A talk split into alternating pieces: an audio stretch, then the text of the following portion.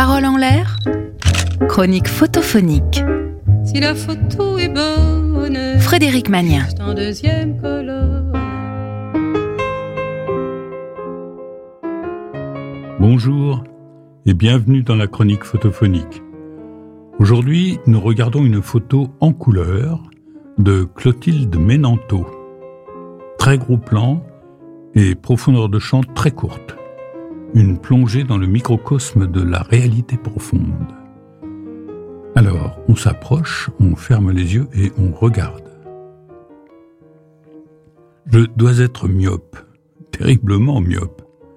Je suis au beau milieu d'un champ de fleurs, je crois. Tout est terriblement flou. Une plage de bleu, le ciel tirant vers un bleu nuit, une plage d'orange, un bricot, rouille presque rouge, une plage de blanc, un brouillard de couleurs. Et sortant du flou, une fine branche d'avoine nous tend comme une boule de Noël une goutte d'eau, de pluie ou de rosée.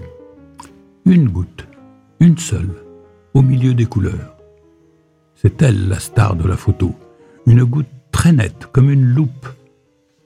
Et dans cette goutte, devinez quoi qu'il Il y a une marguerite, une marguerite du voisinage qui se reflète dans la goutte comme dans un miroir, un miroir convexe, miroir de sorcière.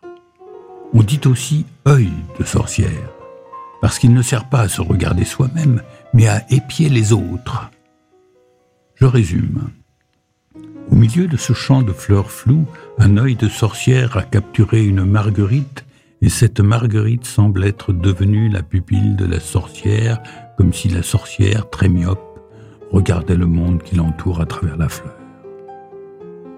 Mais l'œil de la sorcière a aussi capturé un echinacea à cœur rouge. C'est une sorte de grosse marguerite, jaune et rustique. Sur l'image dans la goutte d'eau, il est moins net que la marguerite, il occupe tout le fond de la goutte, comme une main ouverte qui attend que la petite marguerite s'y pose. Si je zoome encore, je vois une image paysage. Devant une maison éteinte, sur fond de ciel, de pleine lune étoilée, une marguerite est sur le point d'être effeuillée par un echinacea à cœur rouge. Qu'il n'hésite pas une seconde, l'effeuillage d'une marguerite suit les nombres de la suite de Fibonacci et a très peu de chances de finir par pas du tout. À condition, bien sûr, de commencer par je t'aime. Bon, après ce petit tour dans l'œil de la sorcière bienveillante, si nous zoomons davantage, l'image dans la goutte va devenir de plus en plus floue et on aura l'impression de se retrouver dans la photo de départ où domine le flou. Alors ne plongeons pas trop loin dans l'image. Aujourd'hui, la plongée dans une image se termine souvent à la surface d'un pixel. Dans la photo argentique, la même plongée se terminait sur une goutte, une goutte d'halogénure d'argent et puisque la règle du jeu est de se laisser porter devant une photo par notre imagination, je reviens à la fine branche d'avoine, un brin d'avoine, et le mot me rappelle Brin d'avoine, le personnage de la bande dessinée Adèle Blanc-Sec. Adèle Blanc-Sec, un personnage assez proche d'une sorcière, qui sait beaucoup de choses sur le monde trouble dans lequel elle vit. Mais ce serait ridicule de baptiser la goutte. Cela réduirait la photo à une anecdote. Pourtant, au bout d'un moment, quand une photo devient pour vous centrale, elle finit par attirer tout ce qui flotte autour de votre tête, comme un trou noir.